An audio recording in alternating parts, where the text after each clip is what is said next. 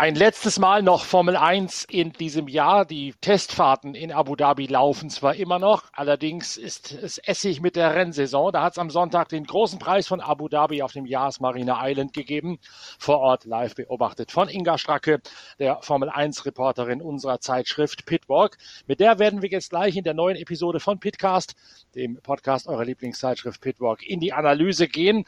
Zuvor allerdings sei noch erlaubt hinzuweisen, dass bei uns wie es momentan dem Zeitgeist geschuldet ist. Natürlich auch die Black Weeks laufen. Bei uns heißt das Ganze Black Flag Week ein bisschen origineller zu sein. Zehn Prozent auf alle Artikel bei uns im Online-Shop auf der Internetseite pitwalk.de. Seien es alte Hefte, seien es das aktuelle Heft, sei es Merchandising wie der Kugelschreiber, wie unsere Käseplatte, unsere Pfeffermühlen, all das, was ihr dort finden, finden könnt im Shop auf der Internetseite pitwalk.de. Auf das gibt es noch bis inklusive Freitag wegen der Black Flag Week von Pitwalk eben zehn Prozent Rabatt. So viel dazu lohnt sich sicher vorbeizuschauen auf der Internetseite pitwalk.de und dann auch ein bisschen die Rabatte mitzunehmen. Jetzt aber Inga Stracke beginnen wir mit der Analyse des großen Preises von Abu Dhabi. Max Verstappen hat ihn gewonnen mit einer Einstopp-Strategie. Er hat sich dadurch drastisch unterschieden schon bei der Strategie von seinem Teamkollegen Sergio Perez. Denn Max Verstappen hat das geschafft, was Perez nicht geschafft hat, die Vorderreifen am Leben zu halten. Bei Perez gab es Graining auf dem ersten Satz Reifen, sodass er bei der Strategie in ein Niemandsland gefallen ist und sich letztlich mit Charles Leclerc um Platz zwei auseinandersetzen musste. Max Verstappen an der Spitze über alle Berge verschwunden. War es also ein spannender, ein Saisonausklang mit Carajo, sah aus der Ferne nicht so aus. Hast du es anders erlebt in Abu Dhabi? Also ich fand es schon spannend, vor allen Dingen, weil es im Mittelfeld richtig zugegangen ist. Aber ich muss dir ganz ehrlich sagen, ich bin jetzt schon echt lange in der Formel 1 und ich bin im Pressezentrum, ich bin im Fahrerlager, da wo wir halt, wir arbeitende Menschen ja. sind. Aber ich hatte dieses Wochenende über meine Charity, da sprechen wir ja nachher noch kurz drüber, die Möglichkeit, ich habe mich um die Gäste gekümmert, die, die äh, die Tickets da ersteigert haben für den guten Zweck und war in der ersten Kurve ganz oben, Innenseite in, in der VIP-Lounge und stand zum Start tatsächlich, weil ich auch nicht live auf Sendung war diesmal, oben in dieser Lounge oberhalb der Tribünen.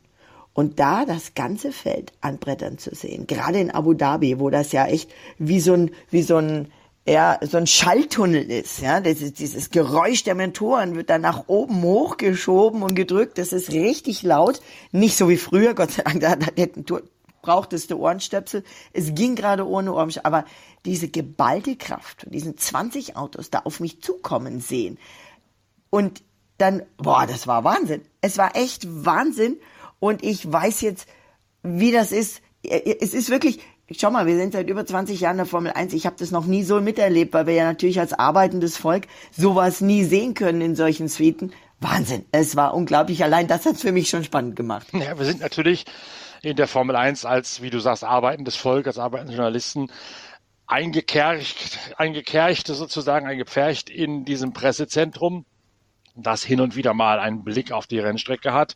Manchen Rennstrecken, wie in Bahrain, wie in Silverstone jetzt auch und wie in Abu Dhabi, gibt's nicht mal das. Da hat man nur Monitore beziehungsweise in Abu Dhabi Kino große Leinwände mit Beamern beschickt, wo man dann das Rennen zwar sieht, aber man sieht eben dasselbe wie auch der heimische Fernsehzuschauer. Man kriegt das Ganze ist teilweise sogar noch geräuschmäßig äh, gedämmt, abgeschirmt. Diese Urgewalt der Formel 1, die du gerade so schön beschrieben hast, die geht natürlich im Pressezentrum an den Journalisten komplett vorbei. Absolut, das war echt, also ich werde mir jetzt, ich habe mir vorgenommen, ich werde versuchen, öfters mal irgendwo hinzukommen, wo man wirklich wo man das so mitkriegt, zumindest auch mal beim Training, aber ist ja auch so, früher konntest du um die Strecke. Früher konnte ich mich wirklich mal während dem Training in die Kurve stellen, wenn ich nicht auf Sendung war. das geht ja alles heute nicht mehr. Da brauchst du einen speziellen Tabbat vor und für eine spezielle Belaubnis und da musst du dich, es ist schwieriger geworden, verständlicherweise. Die wollen nicht, dass alle um die Rennstrecke rumlatschen. Aber ja, ich kann einfach nur sagen, Leute, geht ans Rennen, an die Rennstrecke, schaut mal ein Rennen wieder live an, wenn ihr könnt. Ich bin so begeistert, mich hat's voll wieder gepackt, hätte ich nie gedacht. Obwohl das Rennen ja dann an der Spitze doch relativ eintönig ausgesehen hat. Stichwort Max Verstappen eben mit der anderen Strategie, mit der besseren Reifennutzung. Äh, viel Spannung war nicht da im Rennen, muss man sagen. Ja, aber im Mittelfeld ging's, ging's richtig zur Sache. Und dadurch, dass ich ja etliche Schweizer Radiostationen auch habe, zum Beispiel Radio 1 in Zürich, für die ich auch immer die O-Töne bringe und Interviews, äh, haben wir auch heute, habe ich auch übrigens wieder welche. Ich habe gesprochen mit Vettel, ich habe gesprochen mit Mick Schumacher, mit, äh, mit Max Verstappen auch. Und ähm, da äh, fieber ich so immer mal für die Schweiz auch so ein bisschen mit, logischerweise. Und da ging es ja für die um Platz 6 der Konstrukteursmeisterschaft. Für Sebastian Vettel ging es um möglichst viele Punkte und die beiden fuhren ja quasi gegeneinander. Also habe ich im, in einer anderen Liga mitgefiebert so ein bisschen und da war es richtig spannend. Max Verstappen, wie gesagt, die Soloflucht an der Spitze. Macht dem das selbst Spaß, so alleine zu fahren? Was hat er gesagt? Ja, also ich glaube, ihm macht es einfach Spaß zu gewinnen. Und er war auch ziemlich cool. Er sagte, klar hätte ich dem Sergio gern geholfen, aber so ging das halt nun mal nicht. Ähm, das, da, du weißt ja, der Skandal von Brasilien, als es darum ging, dass Max dem Perez nicht geholfen hat und gesagt hat, naja, in Abu Dhabi helfe ich ihm. Dann das ging aber nicht. Aber ähm, ich habe den Max auch zu was anderem gefragt, nämlich zum Thema Fußball-WM. World Cup, schaust du? Natürlich, ja. Drückst dann die Daumen, was glaubst du, was können die erreichen? Ja, es ist schwierig zu sagen. Ich hoffe natürlich, dass sie, äh, dass sie weit kommen, aber keine Ahnung jetzt. Die ist natürlich äh, einerseits relativ nah dran an Abu Dhabi, andererseits aber auch relativ weit weg, diese Fußball-WM. Kriegt ihr da mit oder habt ihr mitbekommen, dass die Fahrer sich dafür interessieren? Das ist ja mal durchaus sehr verschieden. Manche Leute sagen, lass mich damit völlig zufrieden und andere Leute gehen darin auf, tragen sogar Nationaltrikots und, und am Rennwochenende, wenn sie denn dürfen, und fiebern richtig mit. Ja, willst du so ein Potpourri mal hören? Ich habe nämlich tatsächlich so quasi als einzige, so wie ich das zumindest mitgekriegt habe, ich stehe ja nicht bei allen anderen Fernsehstationen dabei, als einzige die Fahrer tatsächlich zur Fußball-WM gefragt. Und ähm, da äh, sind sie doch alle sehr begeistert. Danny Ricciardo zum Beispiel. Something which I, I look forward to watching and uh, yeah, I had some, the headphones I was wearing was like a, a Team Australia edition, so on the grid today. So let's say I, I tried to give a little support where I could. Und natürlich auch Sebastian Vettel. Und der hat, das war ja klar, äh, eine zwiegespaltene Meinung dazu. Zum einen ist er natürlich für die Nationalmannschaft, zum anderen schaut er auch wieder, wie bei allen Sachen, über den Tellerrand. Als nächstes kommt Fußball, jetzt guckst du zu Hause, drückst Das weiß ich noch nicht. Ich bin natürlich sehr kritisch gegenüber der Fußball-WM. Ähm, ja, ähnlich wie man die FIFA in die Zange nimmt, hat man auch die Formel 1 zu Recht in die Zange genommen in der Vergangenheit und wird es auch in Zukunft tun. Und ich glaube, es ist wichtig, dass solche unangenehmen Fragen weiter gestellt werden. Ähm, gerade von den Aktiven. Natürlich sind die Spieler jetzt bei der WM, die am meisten darunter leiden, wenn irgendwie die, der, der Enthusiasmus nicht so ausbricht. Aber ja, vielleicht äh, ist es auch ein stark genuges Zeichen, dass äh, die Leute über den Profit stehen, die Menschen über den Profit stehen sollten. Und ähm, ja, wenn manche Dinge einfach nicht erfüllt werden, dass man sich dann nicht kaufen lässt. Ähm, aber gut, ich glaube, ähm, so ist die Welt im Wandel, stetig im Wandel und äh, wir sind schon auf einem besseren Weg, aber es gibt nach wie vor noch was zu tun. Für Sebastian Vettel ist das natürlich ein ganz besonderes Wochenende gewesen. Du hast es im Vorschau-Podcast am Freitag schon angekündigt, dass du die Ehre hattest, seine letzte Runde quasi mitzulaufen. Nicht ganz seine letzte Runde, aber zumindest seinen letzten Trackwalk, also seine letzte Streckenbegehung, die ja am Donnerstag vor dem Rennwochenende jeweils auf dem Programm steht für die Rennfahrer. Da gucken die nochmal nach, wie sieht die Randsteine aus, wo sind Unebenheiten, Bodenwellen wie kann man das Auto wo positionieren und wo platzieren auf der Bahn. Und Sebastian Vettel hat dich mitgenommen auf diese letzte Runde zu Fuß um eine Rennstrecke in seiner Formel 1 Karriere. In der Tat, und ich habe auch das T-Shirt, also ich schicke dir da mal ein Foto, das können wir dann auch posten. Ich habe das T-Shirt, äh, wo eben drauf steht, Never lift, never stop believing. Und ähm, das war schon eine ganz ergreifende Szene. Es war echt unglaublich. Es war ähm, nicht am Donnerstag, ich glaube, diesen Trackwalk mit seinen Ingenieuren, wo er sich wirklich die Randsteine und die Körnchen auf der Strecke anschaut, die hat er tatsächlich mit seinen Ingenieuren alleine gemacht. Und er ist auch nicht nur mit mir gelaufen, muss ich leider zugeben, sondern wir waren echt mehrere hundert Leute. Es waren Mechaniker von allen möglichen Formel 1 Teams dabei. Es waren Journalistenkollegen dabei und es war auch die Familie von Sebastian Vettel dabei. Fand ich total cool. Und ähm, ich bin am Anfang mitgejoggt. Also ich habe in der Tat dieses weiße T-Shirt bekommen mit der Deutschlandfahne, also mit den Deutschland im, im Helmdesign, im klassischen Sebastian Vettel Helmdesign und bin dann äh, mitgejoggt. Aber ich muss dir ganz ehrlich sagen, ich habe den ganzen Tag gearbeitet. Es waren noch 30 Grad. Ich hatte jetzt nicht die besten Laufschuhe. Ich bin jetzt wie ein Formel-1-Fahrer. Ich schieb's aufs Material. Ja. Und ähm, ich bin nicht so ganz weit gekommen. Also die gesamten Kilometer der Strecke habe ich nicht geschafft. Und dann habe ich mir mit meiner äh, Kollegin Sue gedacht, ähm, weißt du was, wir gucken, ob wir irgendwo abkürzen können, quer rüber und auf die anderen Teil der Strecke, um die anderen da, es sind viele, viele durchgejoggt.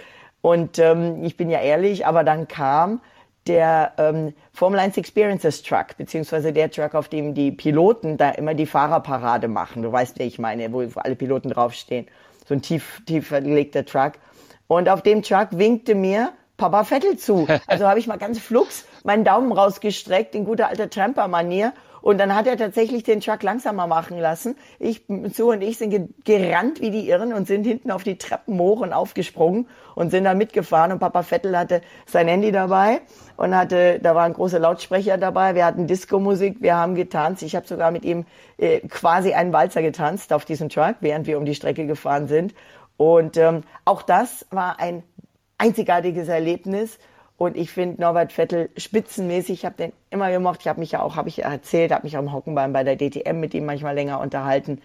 Und ähm, dann, ähm, was für mich das Coolste war, Sebastian Vettel hat dann nach dem, als er den Ziel eingelaufen ist, hat er an der Ziellinie gewartet, bis der allerletzte von den Läufern, der nur noch gehen konnte, über die Ziellinie gekommen ist und hat ihn abgeklatscht. Also das ist typisch Sebastian Vettel. Und dann bin ich hingegangen und habe ihm die Hand geschüttelt und gesagt, danke Sepp für all die Jahre, für die vielen Interviews. Hat er gegrinst und war echt super nice und hat mir meine Akkreditierung unterschrieben. Ja, schön.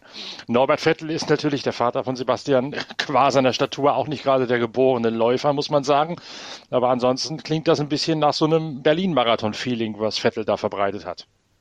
Ja, so können wir es in der Tat sagen. Diese Last Lap, wie er es genannt hat. Da sind, und er hat wirklich, er hat, war mega geduldig, da kamen die Williams-Mechaniker, die äh, vielleicht äh, äh, mit ihm ja auch schon früher mal teilweise gearbeitet haben. Die Jungs wechseln ja auch zwischen den Teams, aber auch Leute, die von anderen Teams, die noch nie mit ihm gearbeitet haben. Und er hat jeden abgeklatscht, hat sich Fotos mit ihnen machen lassen und die Jungs waren stolz, da waren Mechaniker von Teams, ähm, die wahrscheinlich mit ihm nie was zu tun hatten und waren stolz wie Wolle, dass sie mit ihm ein Foto hatten. Fand ich so cool. Du hast ja nur mit ihm gesprochen. Wie hat er seinen Abschied verdaut? Ist es ihm nahegegangen?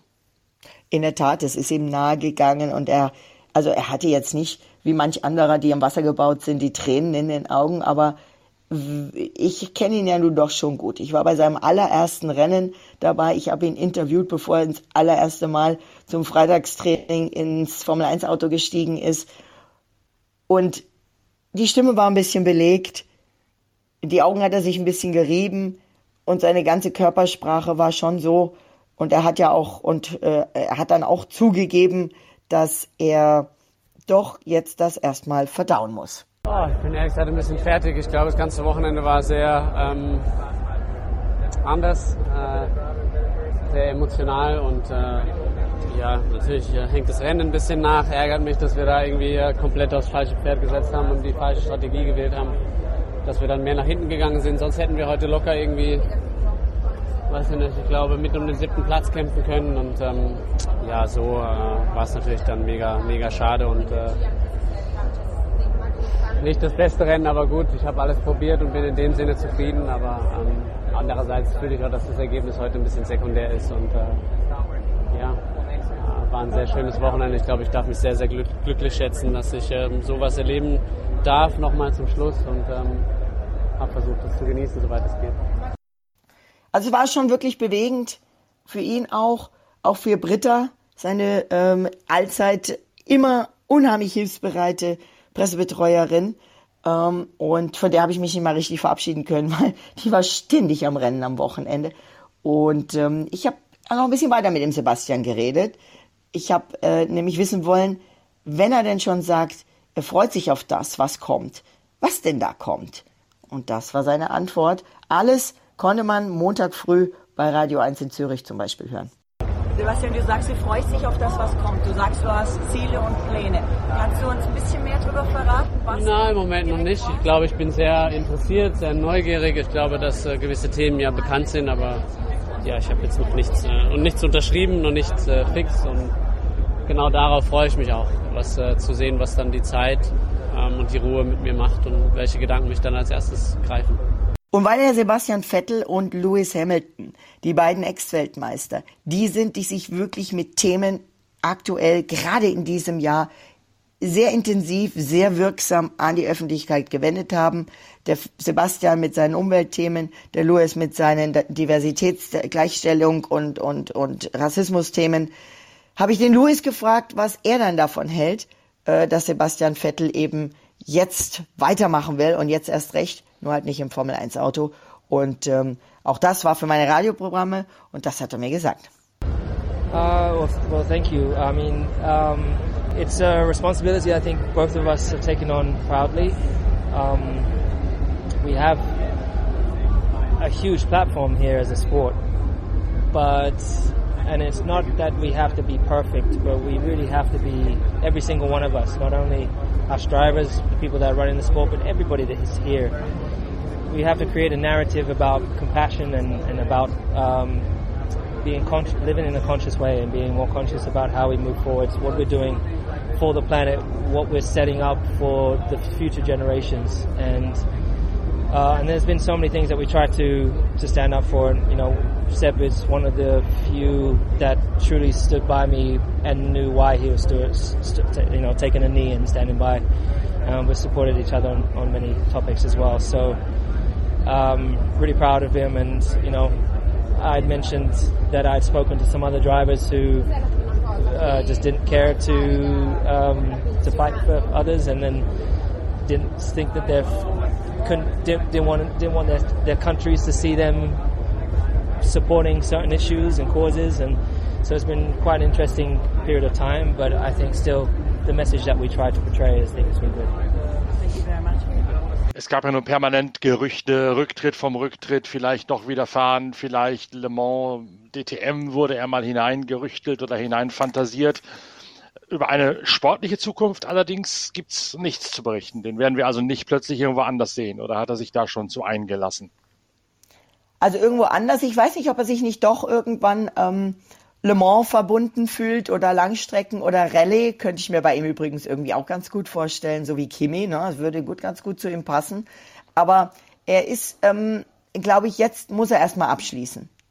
Und ähm, Jensen Button hat gesagt, er fand die ersten Monate schön, das Leben zu genießen, aber nach einem halben Jahr hat er sich richtig nach dem Rennfahren gesehnt. Und das ist ja nicht nur, ich sage jetzt mal, nicht nur die Gedanken, sondern das ist ja auch der Körper. Ich kenne zum Beispiel, das ist bei, bei professionellen Skispringern oder Langläufern nicht anders, aber bei Formel-1-Fahrern nochmal, der, der Körper schüttet Wochenende für Wochenende ähm, unter anderem jede Menge Adrenalin mhm. aus.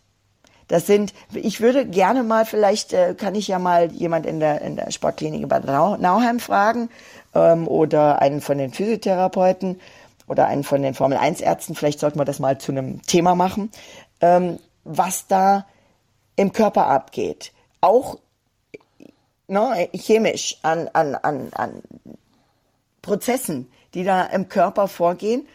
Leistungssportler müssen, das wissen wir, abtrainieren, wenn sie aufhören mit der aktiven Laufbahn. Und auch das, denke ich, wird sehr wichtig sein. Was macht Sebastian Vettel da? Wie geht er weiter? Aber das Interessante war tatsächlich, als wir ihn jetzt am Sonntag gefragt haben, ähm, ist es denn wirklich, wirklich jetzt das allerletzte Mal? Da sagt er, ja, also es ist schon schade, dass ich da nicht mehr im Auto sitzen werde. Und es wird, es wird sich zeigen. Mal schauen, wie ich mich fühle. Mal schauen, wie es in einer Weile ist, wie es mir geht. Mal gucken, ich kann es jetzt nicht sagen. Und dann kam dieser entscheidende Satz, man soll nie, nie sagen. Also der wird natürlich dem Suchtfaktor genauso erliegen wie alle anderen, wenn er eine Möglichkeit hat. Le Mans könnte ich mir tatsächlich vorstellen. Denn ich erinnere mich an eine Szene, die mir nur aus der Ferne erzählt worden ist damals, in dem einen Jahr, ich vergesse immer die Jahreszahlen leider, in dem einen Jahr, wo der Toyota in der letzten Runde ausgeschieden ist mit Kazuki Nakajima, sicher auf Siegkurs fahrend. Da überschnitt sich das Rennen in den, bei den 24 Stunden von Le Mans, wo ich damals war, mit dem Rennen der Formel 1 in Montreal. Und ähm, Während der Pressekonferenz hat Sebastian Vettel gefragt, wie denn Le Mans ausgegangen sei. Und äh, daraufhin wurde mhm. gesagt, Porsche hätte gewonnen mit Marc Lieb, Neil Jani und, und Roman Dumas. Und Vettel ganz erstaunt gefragt, what happened to the Toyota? Was ist mit dem Toyota geschehen? Der hat also während des Formel 1 Wochenendes parallel rübergeschaut, was bei uns in Le Mans passiert ist. Da hatte also durchaus mhm. ein, ein Herz dafür, für diese Art des Motorsports. Ja, ja, und ähm, zum Beispiel ähm, ein, ein, ein sehr lieber Ex-Fahrer, Ex-Kollege von mir, Stritzel Stuck, der sagt ganz klar, für ihn ist die Frage nicht wann, sondern wie lange es dauern wird, dass Sebastian Vettel das Lenkrad, irgendein Lenkrad wieder in die Hand nimmt. Da hat er wahrscheinlich recht. Warten muss auch noch der andere Deutsche im Bunde, Mick Schumacher. Wir haben es ja zum Thema erhoben in unserer Vorschau. Logan Sargent aus Florida brauchte nur noch diese 40 Punkte erfolgreich zu verteidigen durch seinen mindestens fünften Platz in der Formel 2 Serie. Dann wird er berufen zum neuen Williams Einsatzpiloten, ein Platz, um den auch Mick Schumacher vielleicht gebuhlt hat, vielleicht sich Hoffnungen drauf gemacht hat, man weiß es nicht, ich zumindest nicht. Auf jeden Fall hat Logan Sargent, der Amerikaner, diese 40 Punkte nicht mehr hergeschenkt und ist mittlerweile dann bestätigt worden als neuer Williams-Pilot von Jost Capito, dem Teamchef von Williams. Heißt also jetzt für Mick Schumacher zunächst einmal äh, sitzen geblieben, eine Ehrenrunde drehen, wie man in der Schule sagen würde. Ja, aber manchmal ist so eine Ehrenrunde gut. Ich meine, schau dir den Alonso an, der, der, der war ja eigentlich auch schon. Den haben wir ja mit riesem Tamtam -Tam verabschiedet und jetzt kommt der wieder, hat nochmal verlängert, wechselt jetzt sogar das Team. Sensationell. Ähm, ich ähm, ich habe natürlich, also ich habe gehofft, dass Mick vielleicht doch bei unserem lieben Jost Capito bei Williams unterkommt, aber es kommt, ich glaube, und damit ist der Mick jetzt auch im Reinen. Es kommt, so wie es kommen muss und es, das, was kommt, wird gut sein für ihn. Er sagt, er wird seine Routine beibehalten. Äh, er hofft, dass er äh, viel lernen kann im nächsten Jahr und er sagt auch ganz klar im nächsten Jahr, nicht Jahre. Und ähm, Mercedes-Boss Toto Wolf hat ganz klar gesagt, Mick hat uns immer am Herzen gelegen. Ähm, wir haben viele Verbindungen zur Familie Schumacher. Wir glauben, dass wir uns um ihn kümmern können. Wir glauben, dass er in die Mannschaft passt. Aber wir haben noch nichts unterschrieben und wir haben uns auch noch nicht auf Bedingungen geeinigt. Klar, denn Mick hatte ja bis ähm, wann hat das, äh, am Donnerstag bis Donnerstag, als Haas bekannt gegeben hat, dass er dann doch raus ist und Hülkenberg kommt. Bis dahin hat Mick, so wie wir alle, gehofft, dass er bei Haas bleiben kann. Und bis dahin hat, vielleicht einen Tag vorher, hat ja auch ähm, Günther Steiner mir zumindest gesagt, äh, war er sich noch nicht sicher. Haben Sie beraten, haben Sie überlegt, ob Mick oder Nico Hülkenberg. Und deswegen konnte ja auch gar nichts, keine Bedingung ausgehandelt werden mit Mercedes. Aber Toto Wolf sagt, wir können es ermöglichen, wenn er will und wenn Sabine Kehm das will. Und wir schauen mal, wo das hinführt. Und das, finde ich, ist eigentlich eine gute Chance. Und das Ganze hat natürlich auch dazu geführt, dass der Mick jetzt der Ferrari Akademie den Rücken gekehrt hat. Und ich denke, auch das, Norbert, sollten wir mal zum Thema machen, künftig in der Zeitschrift Bitwalk, ja. die verschiedenen Nachwuchsprogramme, was die bringen und ähm, ähm, was, äh, wo sie aber auch Hinderungsgrund für junge Fahrer sein können. Ja, deren Sinnhaftigkeit kann man durchaus mal hinterfragen, das ist richtig. Ähm, Logan Sargent kommt nun aus dem Williams eigenen Nachwuchsförderprogramm. Der ist also diesen Weg mustergültig gegangen, den Jost Capito ihm dort ermöglicht hat und das Williams-Team bei Ferrari. Wenn ich dann höre, dass ein Robert Schwarzmann plötzlich höher im Kurs steht als Mick Schumacher, der in den Nachwuchsformeln immer schlechter gewesen ist als Schumacher, da ist dann in der Tat mal die Sinnfrage zu stellen. Was sagt denn eigentlich Mick selbst? Ist er nun tatsächlich doll enttäuscht gewesen, dass das endet oder hat er das äh, kommen sehen und hat das entsprechend in seiner doch relativ nüchternen Art verarbeitet gekriegt? Klar ist er enttäuscht. Natürlich. Ich glaube, man hat es ihm auch an der Stimme angehört. Ich habe äh, mit ihm gesprochen über das ganze Wochenende und ähm, ja, das hat er gesagt. Ja, natürlich bin ich äh, in einer gewissen Weise ein bisschen enttäuscht, aber auf der anderen Seite auch äh, sehe ich eine Chance drin, ähm, mich vielleicht neu zu positionieren, ähm, eventuell in, äh, in, ja, in, in nicht unbedingt einer Fahrrichtenseite äh, für, für nächstes Jahr, aber dennoch in einer Position, wo ich hoffentlich 24 dann wieder zurückkommen kann und ähm, ja, dann sieht die Welt auch wieder anders aus. Wir haben noch den Lukas, vielleicht können wir den jetzt einbauen. Wenn er denn die Perspektive hat, bei Mercedes sich weiter fortzubilden, dann heißt das ja auch, wir sehen den aller Wahrscheinlichkeit nach wieder in der Formel 1, dann ist es kein Abschied für immer. Dann sieht ihn auch unser Fotograf äh, Lukas Tegoris wieder, der in der aktuellen Ausgabe ja die tollen Bilder für deine Carlos Sainz Geschichte gemacht hat, mit dem wir auch in der nächsten Ausgabe der Zeitschrift Pitwalk, die zu Weihnachten erscheint, wieder zusammenarbeiten werden. Und Lukas ist uns ja auch ans Herz gewachsen mit deiner Rubrik, die du ihm da mittlerweile vermacht hast in unserer Podcast-Reihe. So hast du jetzt auch wieder ein kurzes Gespräch mit ihm nach Abu Dhabi führen können. Direkt nach dem Rennen, also nicht so ganz direkt, ich muss natürlich erstmal meine Radionachrichten raussenden in die Äther der Welt und ich war auch auf BBC World TV wieder ähm, aktiv. Aber ich bin nach dem Rennen mit Lukas durchs Fahrerlager durch die Boxengasse gegangen. Das allerletzte Mal dieses Jahr gehen wir durchs Fahrerlager für Pitfork. Lieber Norbert, wir machen jetzt einfach die Nase lang, der Lukas und ich haben ein wahnsinns mega Finalwochenende erlebt. Der Lukas war im Tunnel, ich war auch im Tunnel. Ich bin durch den Tunnel gejoggt, weil ich versucht habe, die Strecke abzukürzen, weil ich bin doch tatsächlich am Samstagabend zum Abschied von Sebastian Vettel um die Strecke gejoggt, bis ich dann irgendwann nicht mehr konnte in meinem Kleidchen. Also ähm, ja, Fotos kommen danach. Äh, und dann äh, Sebastian Vettel hat sich von der Formel 1 verabschiedet, indem er gesagt hat, wer mit ihm Samstagabend bei 30 Grad unter Flutlicht um die Strecke laufen will, das ist sein Abschied. Ich war dabei. Ähm, Lukas, ich, ich habe dich nicht joggen gesehen. Nein, ich bin in, entgegen der Fahrtrichtung gelaufen. Ich bin ihm quasi entgegengekommen und habe ihn nur fotografiert, wie er über die Ziellinie gelaufen ist. Das hat mir gereicht. Sorry, mehr joggen tue ich nicht. also ich hatte großes Glück denn ähm, als ich gerade mit meiner Kollegin beschlossen habe, ich glaube, wir drehen um und machen genau das, was du gemacht hast. Wir gehen ihm entgegen. Da kam doch tatsächlich der Bus von F1 Experiences, wo die ganzen VIPs normalerweise drauf sind. Und äh, auf dem Bus war Party, Lautsprecher, Papa Vettel. Und ich habe Norbert gewunken, ich habe wirklich einen Daumen rausgestreckt, einen Anhalter gespielt. Die haben angehalten. Ich musste ein bisschen joggen, um hinten auf die Treppe aufzuspringen. Aber dann sind wir ganz tiefenentspannt um die Strecke gefahren. Ich glaube, ich habe sogar ein Foto von dir gemacht auf der Zielgeraden. Aber coole Sache, oder? Absolut coole Hast Sache. Hast du auch ein T-Shirt gekriegt? Nein, ich habe keins bekommen. Ach. Müssen wir dir noch was besorgen. Lukas, unglaubliche Saison. Eine unglaublich lange Saison. Aber ich sehe dich frisch und fit. Ich fühle mich auch frisch und fit. Ich gehe jetzt noch Party machen. Ähm, wie geht's dir? Formel 1 hält fit.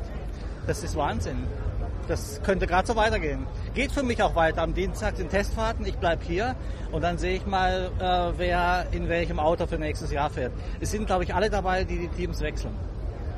Ja, also ich, ich drücke ja noch ganz fest ähm, dem Mick die Daumen. Und ähm, ich habe mit Daniel Ricciardo gesprochen. Der sagt, ähm, Natürlich, solange das noch nicht offiziell bekannt gegeben ist, aber es ist doch sehr wahrscheinlich, es ist mehr als wahrscheinlich, es ist als mehr als wirklich wahrscheinlich, dass er bei Red Bull erstmal wieder andocken wird als Ersatzfahrer, dass er da ähm, ja auch, er sagte, er will ein bisschen, hat immer auf seinen Bauch, seine Hand auf seinen Bauch gelegt und hat gesagt, ich muss in mich gehen. Also ich weiß wie er sich, die meisten Leute gehen im Kopf in sich, ja. Daniel Ricciardo geht im Bauch in sich. Lass uns ein bisschen durchs Fahrerlager laufen. Die Szenen, die du hier siehst, das sind ja auch jede Menge Fotos, jede Menge Geschichten, die diese Fotos erzählen. Beim Mercedes hat der Louis eine ganz klare Antwort gegeben. Er hat gesagt, wir haben mit einem Auto angefangen, was mir nicht gefallen hat und wir haben die Saison beendet mit einem Auto, was mir nicht gefallen hat. Da habe ich, ich musste lachen, hat er mich angeguckt und hat gegrinst. Ja, das war eine komische Saison für Mercedes. Das haben sie wohl, glaube ich, nicht erwartet. Die, dieser eine Sieg in Sao Paulo hat natürlich ihre Saison irgendwo gerettet. Aber für ein Team wie Mercedes ist das einfach zu wenig. Lewis Hamilton hat zum ersten Mal in seiner Formel 1-Karriere, die seit 2007 andauert, kein Rennen gewonnen. Absolut. Und ähm, da haben wir ja auch schon drüber gesprochen, Norbert. Äh, solche Fotos, die du dann machst, die zeigen ja auch Emotionen. Das sind dann halt einfach mal andere Emotionen, oder? Ich liebe diese emotionalen Bilder. Und es ist eigentlich egal, ob die Leute jubeln oder, oder grimmig schauen. Es sind beides äh, oder können beides sehr schöne Bilder sein, die was aussagen. gehen wir weiter. Wir laufen tatsächlich hier ähm, eben durchs Fahrerlager durch. Ähm, als nächstes Mercedes wird nächstes Jahr nicht mehr ganz vorne im Fahrerlager und nicht mehr ganz vorne in der Boxengasse sein. Da geht jetzt die Partymusik los, sondern es wird Red Bull sein. Und als nächstes sind wir hier bei Red Bull. Aber dafür, dass die die WM gewonnen haben bei den Fahrern und bei den Teams, aber eben den Vize-WM-Titel verpasst haben, hier ist irgendwie für Red Bull wenig Stimmung. Da wird in der Box alles zusammengeräumt. Die Teams bleiben alle hier. Teams bleiben hier. Und was natürlich besonders brutal war, Sieger Max Verstappen ist richtig ausgebuht worden von den Fans. Sergio Perez hat wohl einige Fans hier gehabt. Äh, und die haben es Max offenbar sehr übel genommen, dass er sich dann nicht mehr engagiert hat, um seinen Teamkollegen Platz 2 äh, irgendwie mitzugeben. Wobei das hier, so wie das Rennen gelaufen ist, schwer gewesen wäre, wenn er es gleich am Anfang machen müssen. Ich habe ja eine richtig tolle Szene gesehen. Ich war zum Start erstmals eingeladen in der Suite, wo ich ein bisschen die Gäste ähm, Spaß, das aus dem Nähkästchen geplaudert habe für den Stables Club. Und das sind also aus der Tech-Finanzindustrie. Äh, Waren sehr interessante Leute. Und ich stand wirklich in der ersten Kurve auf der linken Seite. Die Autos kamen so quasi auf mich zugeschossen. Das war eine Atmosphäre, Wahnsinn. Und da oben, hat mir gut gefallen, ich habe den Max dazu auch gefragt, standen mehrere Fans die waren Hamilton-Fans und Verstappen-Fans. Der eine hat ein orangenes Shirt an und hat aber Lewis Hamilton und die 44 hinten drauf gehabt. Ich habe den Max dazu gefragt. Das hat er mir bei Radio 1 oder für Radio 1, meinem Schweizer Sender, gesagt. Max, ich war auf den Tribünen. Ich habe da oben Fans von Lewis und Fans von dir in Orange Shirts Arm in Arm gesehen. Haben das Rennen zusammen genossen. Freut dich sowas? Ist das die Botschaft, die du gerne aussenden möchtest an alle Fans der Formel 1? Ja, so muss es sein. Ähm, natürlich, es ist noch nicht immer so. Äh, da sind natürlich noch viele Fans, äh, ja, die, die denken, glaube ich, noch ein bisschen anders. Aber hoffentlich in den nächsten paar Jahren, dass, äh, dass es ein paar Änderungen natürlich gibt. Also Max ist schon auch dafür, dass sich die Fans verstehen. Ja, absolut, ne, das ist ganz klar. Er hat sich ja auch neulich sehr kritisch geäußert zu den Anfeindungen, die da auf, über Social Media gelaufen sind. Irgendwo ist eine Grenze, sagt er, und das stimmt auch. Absolut. Während wir weitergehen zu Ferrari, ich habe natürlich auch mit Lewis Hamilton gesprochen über das Thema Sebastian Vettel, der Abschied. Da rede ich ja noch lange mit Norbert darüber. Lukas, was ist dein schönstes Foto hier in Abu Dhabi? Die Donuts nach dem Rennen von Sebastian Vettel, die waren einfach klasse. Hat er die denn genau da gemacht, wo ja. eingezeichnet war, wo er hin soll? Ja, genau dort. Und ehrlicherweise habe ich fast Tränen danach in den Augen gehabt, weil es so schön war. Absolut, absolut. Also das ist wirklich äh, ja, Gänsehaut, Emotion. Wir haben, du hast tolle Vettel-Fotos und ähm, wir werden ihn mit Sicherheit auch noch sehen im Fahrerlager, äh, denke ich schon. Vielleicht auch wirklich als so ein Botschafter für diese wichtigen Themen. Ja, vielleicht kann er ja sogar äh, mit seiner Popularität jetzt noch einiges anschieben. Ich freue mich drauf, ihn hoffentlich beim Race of Champions für Pitwalk zu sehen. Lukas? Wir haben noch ein paar Stories, ne?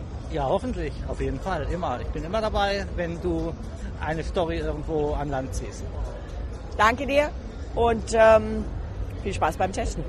Danke, Inga. Dir viel Spaß beim Zurückfliegen. Jetzt, ich habe es eingangs gesagt, laufen noch Testfahrten diese Woche, zumindest in den ersten Tagen dieser Woche. Einige Fahrer sind dort bereits zum ersten Mal in ihren neuen Kutten unterwegs, trainieren, testen, lernen ihr neues Team kennen, beispielsweise Fernando Alonso, der nicht mehr blau, sondern grün daherkommt dieser Tage. Was ist bei diesen Testfahrten noch zu erwarten? Was gibt es da noch an Schlagzeilen hinter den Kulissen?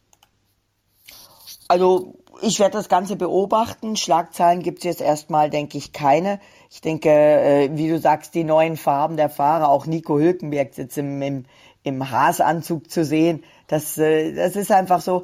Es ist so ein bisschen wie, ein Feriencamp, ohne jetzt despektierlich zu sein. Das erste Rennen zum Saisonbeginn ist für mich immer wie erster Schultag nach einem großen Ferien. Und wenn wir bei dem Vergleich bleiben, dann ist jetzt ist jetzt das Testen wie so ein bisschen ein Feriencamp. Da sind neue dabei, da sind die anderen zum Teil, die, äh, die äh, Erfahrenen dabei und äh, gehen ein bisschen zur stehen zur Seite. Äh, die Teams sind da, du kannst dich in aller Ruhe auch mit den Piloten unterhalten. Oscar Piastri zum Beispiel macht heute Abend eine Pressekonferenz, eine kleine, also Konferenz, eine kleine Medienrunde. Und das ist das Schöne. Ich habe früher die Testfahrten geliebt, äh, ja. du auch, weiß ich, ja. weil man da einfach sich in einer kleinen Runde zusammensetzen kann, mit denen auch mal klönen kann und mal quatschen kann und einfach mal auch so so ein bisschen die Fahrer kennenlernt. Die Chance haben wir ja im Moment gar nicht mehr, weil die unter einem solchen Zeitdruck stehen am Grand Prix Wochenende da ist äh, Presserunde, TVs, ich darf äh, im Mediapan zwei Fragen stellen, mehr nicht pro Frage, Fahrer. So kannst du jemanden nicht kennenlernen. Also insofern finde ich diese Tests cool und ich bin auch nach auf dem Weg nochmal an die Rennstrecke, aber ich sage dir ganz ehrlich, ich gehe auch noch ein bisschen an den Strand, bevor ich wieder heimfliege. Also, dann sieh zu, dass du an den Strand kommst, Inga. Du hast ja nun für wahr genug Stress gehabt diese Woche, neben der Formel 1 Rennberichterstattung, neben der Recherche für unseren Podcast und den diversen Geschichten fürs Heft, ja auch noch deine Charity-Aktion, über die wir schon gesprochen haben, für die Make-A-Wish Foundation, wo wir mit der Zeitschrift Pitwalk ja auch Medienpartner gewesen sind. Mittlerweile hat das Ganze sicherlich auch ein bisschen, hast du das sacken lassen können. Wie ist es denn gelaufen in der Retrospektive? Also es ist super gelaufen, vor allen Dingen, weil ich dann ähm, noch eine Aktion gestartet habe und äh, jeden Morgen früher aufgestanden bin und äh, hier im, äh, im Hotel, im Konrad Abu Dhabi Etihad Towers, äh, da sind ja diverse Frühstücksrestaurants und da habe ich einfach nach dem Frühstück mich wieder in die Lobby gestellt, habe bei den ganzen Restaurants ähm, noch Hinweise aufgehängt. Da kamen relativ viele Leute, die tatsächlich noch Spenden äh, äh gemacht haben und den einen oder anderen äh, Mini-Helm von Schubert mitgenommen haben oder unterschriebene Fotos oder auch eben die BWT ähm, Nachhaltigkeitspacks, Sustainability Packs, wie wir es genannt haben, nämlich mit der BWT Trinkflasche, dem Shirt und der Kappe ähm, in leuchtendem Pink, genau bestens vorbereitet für die Rennstrecke. Und ähm, da sind auch insgesamt, muss ich sagen, wir haben noch gar nicht genau, weiß nicht wie viel, aber wir haben einen sehr guten fünfstelligen Betrag zusammengekriegt. Und da bin ich echt, echt happy. Meine Challenge, meine Bottle Challenge, du weißt, ich habe sie ausgerufen. Die Schublade in meinem Hotelzimmer, ich habe extra einen Zettel reingelegt, nicht leeren. Die Schublade ist nicht ganz voll geworden, weil ich es tatsächlich dann ähm, mich verweigert habe, die Einwegplastikflaschen, die man im Hotel und an der Rennstrecke überall kriegt, weiter anzunehmen. Und ich bin tatsächlich überall hingelatscht mit meiner nachfüllbaren BWT-Flasche und die Leute haben mich erst angeguckt, dann haben sie gegrinst und jetzt bin ich so weit, drück mir ganz fest die Daumen. Ähm, der F&B Director hier vom Hotel, den habe ich äh, vernetzt mit BWT. Und wenn wir das hinkriegen, dass die künftig zum Beispiel am Swimmingpool nicht mehr einzelne Trinkflaschen, Plastikflaschen ausgeben, sondern eine WWT Waterstation haben, wo sich die Leute ihre nachfüllbaren Flaschen auffüllen können, dann können wir allein an diesem Pool hier am Hotel, wo ja doch 700 Zimmer sind in diesem Hotel, jede Menge Einwegflaschen sparen. Und ja, ich höre mich vielleicht ein bisschen an wie Sebastian Vettel, aber mir siegt die Sache auch am Herzen und ich finde, das ist eine einfache Sache. Das kann wirklich jeder machen. Danke an alle, an BWT, an alle Partner und natürlich auch danke an die Make-A-Wish. Und da muss ich noch sagen, ich hatte den Hasnain ähm, im Fahrerlager ähm, über die Formel 1, die mir tatsächlich Fahrerlager-Tickets für ihn gegeben hat. Und danke an Bernd Mailänder, den Safety-Car-Fahrer, der hat nämlich den Jungen in seinen Safety Car reinsetzen lassen können. Dann, dann äh, hat er sich angeschnallt, wollte nicht mehr aussteigen. Einzigartige Szenen, der hat übers ganze Gesicht gestrahlt. Auch darüber wird's was in der nächsten Pitwalk geben. Also es war einfach sensationell. Und ähm, ich denke mal, ich werde mal gucken, dass wir A, diese Flaschen in Pitwalk auf jeden Fall, dieses Sustainability Pack, ich bringe dir was mit, werden wir ja. verlosen in Pitwalk und vielleicht können wir es ja auch in den Shop aufnehmen. Black Flag Week mit 10% auf alles aus dem Shop auf der Internetseite pitwalk.de. Die läuft noch. Danke, Inga, dass du dir die Zeit genommen hast und äh, viel Erfolg an der Rennstrecke. Danke, dass ihr da draußen euch die Zeit genommen habt, uns wieder zuzuhören. Vielleicht geht dieses Jahr noch was in Sachen Podcasts mit der Formel 1 Nachbereitung. Ansonsten beginnt dann ja auch relativ bald schon die Vorbereitung auf die Rallye Dakar, den nächsten Themenschwerpunkt, den wir mit der Pitwalk Collection setzen werden. Geht ja schon am Silvestertage los mit der Vorberichterstattung sowohl auf Eurosport als auch bei uns auf pitwalk.de mit den entsprechenden Kanälen. Danke, dass ihr dabei gewesen seid. Bis bald bald, euer Norbert Okenga.